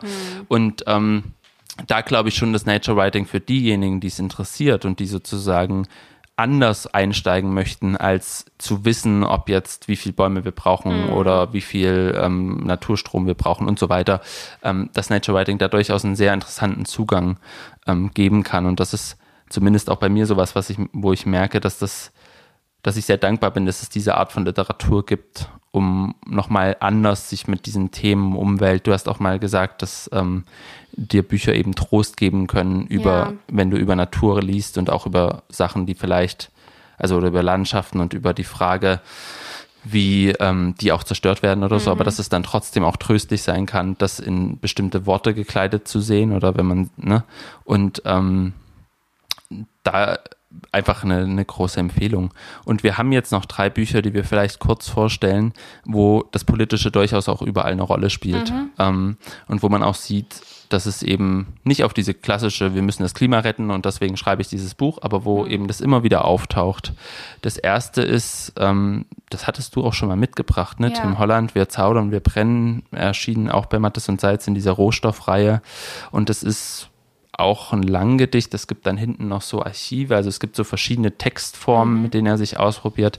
Ähm, und es geht um Berlin, es spielt in der Zukunft und es mischt sich da ganz auf ganz faszinierende Weise, finde ich, mischt sich Natur mit künstlicher Intelligenz, mit, mit politischen Fragen. Ja.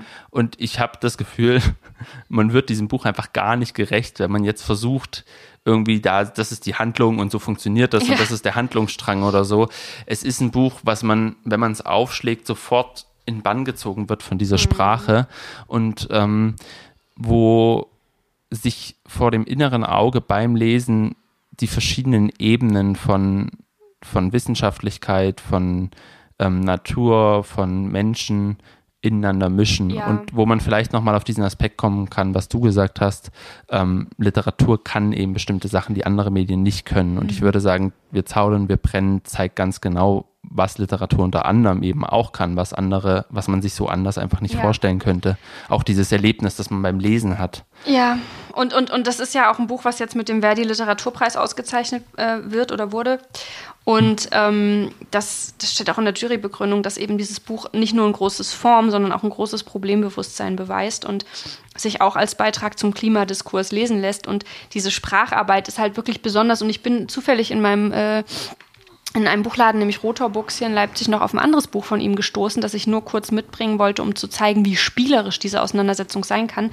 Das ist im Gutleut Verlag erschienen, heißt Vom Wuchern. Und das ist halt schon mal ganz toll gemacht. Das ist wie so ein. äh, Sieht aus wie so eine DVD-Box ja, ja, genau, du? Diese- stimmt. Also es ist aus Pappe, aber man kann sie genauso aufklappen wie diese früheren DVD-Boxen, so bei Arte, ne? Und so hat, hatten sie. genau. Und jetzt ist da drinnen natürlich einmal ein Heft, aber auf der anderen Seite ähm, lässt sich so eine riesige Karte ausfalten. Das ist so eine Geländekarte und äh, sieht ein bisschen aus wie kleine Krater. Ähm, oder Planeten. Und da kann man also ganz spielerisch, und da sind so Texte drauf gedruckt, ähm, in unterschiedlichen ähm, ja, äh, Arten und Weisen. Und da auch so eine kleine Partitur. Und da lässt sich halt wirklich, also das muss man eigentlich aufhängen, ja. Und da muss man jeden Tag wieder drauf gucken. Und das, ich verstehe schon auch, wenn man jetzt auf den ersten Blick sagt, oh mein Gott, das ist ja nicht zugänglich oder das ist irgendwie abweisend, aber ich finde, es ist im besten Sinne einsaugend, weil man eben rangehen kann, ohne dieses so komische, dieses, dieses komische, wie, wie sagt man da, ohne diese komische Anforderung, man müsste immer gleich alles verstehen. Also das ist ja auch die Frage, wie, wie gehe ich an sowas heran? Und das hier ist halt so eine kleine Publikation, wo man einfach sagen kann, ich lasse mich einfach reinfallen und guck, was passiert. Und ich muss nichts verstehen und ich muss nicht schlau darüber sprechen können. Ich lasse es einfach mal zu und Vielleicht. schau, was es mit mir macht. Vielleicht ist das auch tatsächlich ähm, da dann mal die Lyrik irgendwie gar nicht so eine schlechte Form wie bei Wir zaudern, wir brennen auch, weil man bei Lyrik eh vielleicht weniger dieses, diesen Anspruch hat, immer alles gleich zu verstehen und dann ja. mischt sich das quasi ganz gut, ähm, dass man weder diese Landschaft noch dieses, um was es geht, sofort verstehen muss, wobei hier nicht der Eindruck erweckt werden soll, dass das nicht irgendwie sich auch einfach sehr gut lesen lässt. Also ne, das ist jetzt nicht so, dass es alles total sperrig ist und man einfach davor sitzt und denkt, keine Ahnung, was der jetzt sagen will oder was das jetzt soll oder wie, sondern diese Rätselhaftigkeit kann ja auch was Schönes haben, auch mhm. literarisch bearbeitet. Und ähm, wir kommen zu einem Buch noch, wo ich auch noch mal einen Aspekt stark machen möchte, den du auch gesagt hast. Es ist extrem wertvoll, wenn wir sozusagen indigene Stimmen lesen in Bezug auf die Natur. Und gerade wenn wir zum Klimawandel kommen, sind indigene Stimmen auch diejenigen, die tatsächlich extrem wichtig geworden sind, auch jetzt mal kurz abseits vom Nature Writing, ähm, sind das diejenigen, die verstehen, wie diese Wälder im Amazonas funktionieren und wie man sie vielleicht noch retten kann. Die verstehen in ganz vielen Gebieten, auch in Skandinavien oder sonst wo, mhm. was man machen muss, um ähm, die Natur irgendwie noch zu retten und damit umzugehen. Und ich Voll. glaube, deswegen sind deren Perspektiven einfach, also hoffe ich einfach, dass das weiter so ist, dass Verlage das auch in Deutschland viel, viel mehr anfangen, das zu übersetzen. Ja. Es gibt ja die Texte, ja. aber das war halt bisher einfach noch überhaupt nicht so ein großes Ding, dass man die übersetzt hat, so viel. Ich meine, mit dem Sammeln, ne, dieses, das Sammeln von Moos, von Kimmerer, damit ist mhm. es ja schon sehr in den Fokus gerückt. Genau, es kommt. Es kommt und man muss aber dazu auch ganz klar sagen, es ist ja nicht nur eine Frage von Wissen, sondern auch von Betroffenheit. Mit dem, wie wir leben, zerstören wir halt vor allem die Gebiete genau, der Leute, die genau. in diesen, ja, also ja. Der, von Indigenen, die sowieso schon vielfach historisch benachteiligt werden, auch äh, zeitgenössisch, also Ja, und, und ich glaube, das, was du vorhin auch gesagt hast, man kommt halt auch in diese Landschaften, um die betroffen ja. sind und man kriegt ein Gefühl dafür und das haben diese Menschen, die halt mit dieser Natur extrem lange gelebt haben und die immer noch damit leben und die teilweise auch wirklich nach dieser Natur mhm. leben oder nach dieser Landschaft leben, mhm. in der mhm. sie leben, ähm, haben das einfach anders. Und da hat, da ist ein Buch, was auch, glaube ich, ein sehr berühmtes geworden ist, sozusagen dieses von diesem Julian Alcuan. Ähm, das ist ein Anwalt, das hattest du auch schon mitgebracht, mhm. Kein Land für acht Punktfalter, wo verschiedene Texte von ihm versammelt sind. Und ja. er schreibt eben über die Inselgruppe Guam und er schreibt darüber, wie die Amerikaner, die da ähm, Militärstützpunkte aufgebaut haben und quasi über die Menschen hinweg und über die, also über die Menschen dort hinweg ähm, das Gebiet einfach so zu ihrem gemacht haben und mhm. mit der mhm. Natur gemacht haben, was sie wollen und dann auch irgendwelche Wasserstoffbombentests da gemacht haben. Ähm, das beschreibt er und er beschreibt quasi einerseits, wie die Natur dort in Mitleidenschaft gezogen wird, aber auch, wie die Menschen eben versuchen, dagegen anzugehen. Und das sind durchaus ähm, politische Texte, die auch was wollen, was politisches, ganz ja. klar bei ihm. Aber in den Beschreibungen der Natur oder der Landschaft dort, dieser Inseln, trotzdem auch sehr, sehr faszinierend sind und einen auf diese Inselgruppe mitnehmen. Mhm. Und vielleicht sagst du noch was zu unserem letzten Buch, was wir mhm. noch, was auch politische Aspekte hat. Zumindest. Ja, und was, glaube ich, auch einen guten Zugang liefert nochmal, weil das jetzt mhm. wirklich sehr knallt in diesem Buch, weil es extrem körperlich ist und weil auch eine Begegnung von Mensch und Tier im Mittelpunkt steht ähm, und den Zugang zu dieser ganzen Auseinandersetzung vielleicht erleichtert. Ähm, an das wilde Glauben von der französischen Anthropologin Nastasia Martin, die auf einer Forschungsreise in Kamtschatka von Bären, von einem Bären in den Kopf gebissen wird und schwer verletzt überlebt. Ähm, die ist natürlich völlig im Nirgendwo, als das passiert, muss dann aufwendig gerettet werden und äh, ist dann auch erstmal in diesem, ja, doch wirklich dystopischen Szenerien. Also was mir an diesem Buch, du hast es ja erst kürzlich gelesen, bei mir ist es schon länger her, was mir da im Gedächtnis geblieben ist, wie diese Frau in einem Land, dessen Sprache sie nicht spricht, in einem alten Krankenhaus behandelt wird, wo sie festgeschnallt ist zu ihrer eigenen Sicherheit, also gefesselt, fixiert und wo die Wände von den, von den, von den, wo von den Wänden die Farbe blättert. Also ein extrem surreale Szenerie. Sie versteht die Sprache nicht, hat eine Sonde im, im Hals und wird künstlich ernährt und, und wurde eben gerade von einem Bären in den Kopf gebissen und wäre daran fast verstorben. Also es ist extrem verstörend und gleichzeitig ist das halt ein Buch, wo eben genau das im Mittelpunkt steht, was ich am Anfang so ein bisschen negiert hatte. Also, dass man eigentlich ja ganz klare Grenzen zwischen Mensch und Tier ziehen kann und auch äh, diese Vermenschlichung sozusagen Tieren nicht gerecht wird, ähm, gleichwohl ich der Überzeugung bin, dass man sie gleich behandeln sollte. Das vielleicht nur kurz zur Ergänzung, nicht, dass ich da falsch verstanden werde. Ähm, aber sie beobachtet ja dort als Anthropologin auch ähm, die Bevölkerung und die Kultur und äh, das hat dann sehr viel mit Animismus zu tun und wie das verschwimmt und wie eben ähm, sie mit diesen Bären plötzlich durch diese un äh, ja, gewollte Begegnung ver sich vermischt und hat daher auch sehr viel Mythologisches. Also sie kämpft die ganze Zeit quasi damit, mit dieser, man könnte sagen, mit den Folgen dieser Begegnung. Diese ja. Begegnung verfolgt sie wirklich. Ähm, sie kommt dann von Russland wieder nach Frankreich und dann zieht sie es aber wieder zurück, weil sie mhm. so das Gefühl hat, sie muss, sie ist durch diese Begegnung eine andere geworden und sie muss damit irgendwie ähm, ja, zu, zu einem, zu sich, äh, zu, zu einem Punkt kommen, vielleicht ihren Frieden finden, wobei es nicht so diesen Aspekt hat von, ähm, dass sie nur darunter leidet, sondern sie fragt sich einfach, sie hat so das Gefühl, es ist was aufgebrochen und sie muss damit umgehen. Ja. Und was noch interessant ist vielleicht, ist, dass in diesem Buch, ähm, das wurde auch viel beschrieben, quasi auch so der, der Unterschied vielleicht zwischen Osten und Westen oder zwischen verschiedenen Perspektiven auf die Welt und auf die Natur auch so ähm, in ganz wenigen Seiten sehr, sehr stark gezeigt wird. Nämlich das, was du beschrieben hast, ist eben dieses Krankenhaus dann in Russland, wo sie mhm. hinkommt, nach dieser Begegnung. Und dann kommt sie nach Frankreich und sie hat dann eine Metallplatte eingesetzt bekommen und dann sagen die, nee, so eine russische Metallplatte, das, den trauen wir nicht, wir mhm. machen die nochmal raus und bauen eine andere ein. Ja. Und das führt aber dazu, dass da was schief geht, also mhm. sozusagen dabei Bakterien entstehen und dann wird das Ganze zu einer richtig schlimmen Krankheitsgeschichte auch ein ja. Stück weit.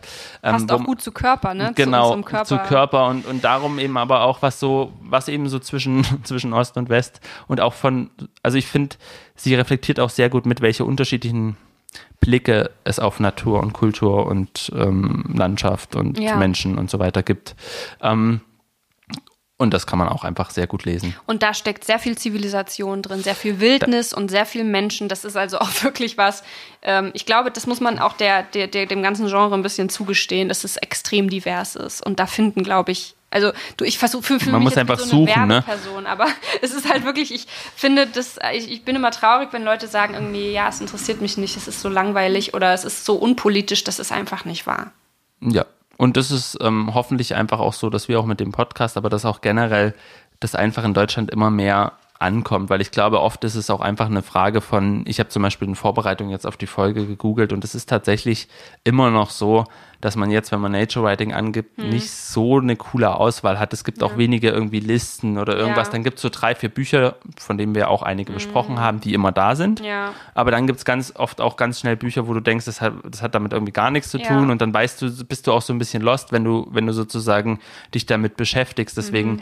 ähm, freue ich mich auch sehr, dass wir heute mal mit dir drüber reden konnten. Ey, und sozusagen. ich freue mich, weil ich echt mein halbes Bücherregal hierher geschleppt habe und auch wieder ähm, vieles da dazu nochmal neu gelesen habe und das einfach so mir sehr viel bedeutet. Das war wirklich schön, darüber mit dir zu sprechen. Ich habe, äh, ja, deswegen insofern. Also ich habe natürlich noch viel mehr Bücher, die ich hätte mitbringen können, aber ich falls denke, wir, jemand ich noch denke, Tipps haben möchte, melde sich einfach. Genau, das können wir, das können wir auf jeden Fall sagen. Wenn, ja. wenn Menschen noch Tipps haben wollen oder vielleicht machen wir auch noch mal eine Liste, irgendwie eine mhm. lange. Das wäre ja vielleicht auch ganz cool, mal auf Instagram oder so, einfach ja. weil es eben da ja noch nicht so viel gibt.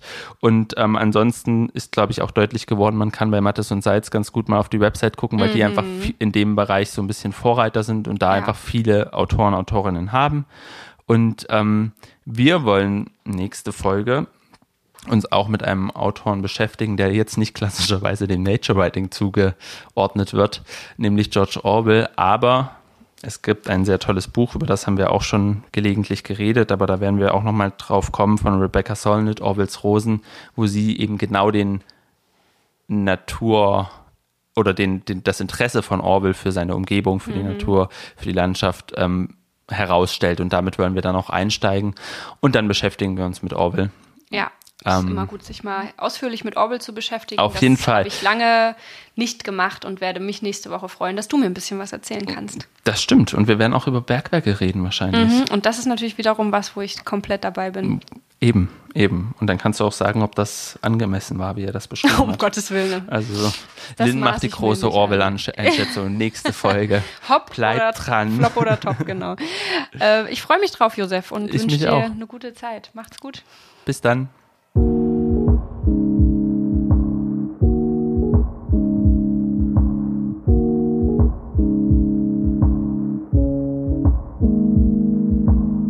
Josef, wir haben heute mal beide einen Filmtipp, oder? Beziehungsweise nein, du hast einen Filmtipp. Ach so. Ich habe gesehen, dass es eine Dokumentation gibt, die ich aber noch nicht gesehen ja. habe. Und dann wollte ich von dir wissen, wie sie ist. Und du hast mhm. gesagt, sie ist gut oder sie ja. interessiert dich.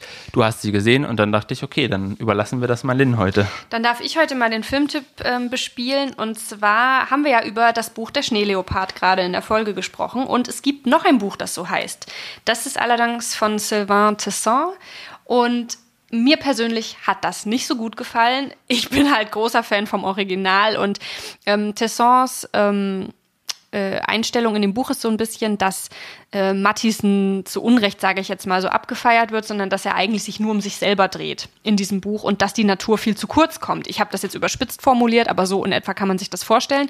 Und er macht dieselbe Reise wie Matthiesen und schreibt darüber. Und ich finde, es, es geht einfach schief, weil mhm. also Matthiesen kann so fantastisch schreiben und ich finde, es gibt gute Bücher von ähm, Tesson. Ähm, zum Beispiel das in, wo war er denn da? Es gibt noch ein anderes, wo er in so einer Hütte lebt. Das ist wirklich toll. Aber der Schneeleopard von Tesson, ich finde, es ist nicht so wirklich gelungen. Nun hat er aber auch einen Filmer dabei und der hat dort Filmaufnahmen gemacht und die wiederum sind wirklich fantastisch. Und auch wenn das Buch ein Bestseller ist, würde ich deshalb heute als Filmtipp empfehlen, sich die Dokumentation der Schneeleopard anzuschauen. Ein kleiner, äh, äh, eine kleine Warnung vielleicht noch vorab. Ähm, sie ist unterlegt sprachlich mit Auszügen aus dem Buch. Und ich persönlich musste manchmal etwas die Augen verdrehen, weil ich finde eben genau das wirklich einfach ein bisschen kitschig, ein bisschen weiß ich nicht. Es ist mir einfach too much, aber die Aufnahmen sind fantastisch. Es ist ein extrem langsamer Film und es, es passiert extrem wenig, weil es gibt halt kaum Sachen in diesem Gebirge. Aber wer äh, Freude an diesen ästhetisierten und ästhetischen Naturaufnahmen hat, wird da wirklich auf seine Kosten kommen und der Film macht, glaube ich, wirklich einen extrem ruhigen Herzschlag. Also wenn man mal irgendwie nach einem langen Tag wirklich abschalten muss, dann fährt das einen extrem runter, weil das wie so eine ähm, visuelle Meditation ist irgendwie. Und sonst schaltet man einfach den Ton ab und macht sich ein bisschen Habe ich auch dazu. Ne? überlegt. Es tut mir so. wirklich leid, dass ich das so sagen muss, aber vielleicht ist es ja für andere wiederum was, weil es irgendwie, ich weiß es nicht. Also ich fand es nicht sehr überzeugend. Das ist aber ein Bestseller. Also ich meine, wir wissen, dass das nichts aussagt, aber ähm, es ist eine ganz persönliche Einschätzung. Ich würde den Film schauen und äh, das Original lesen. Und dann hat man, glaube ich, das Beste aus beiden Welten. Vielen Dank. Ich danke dir.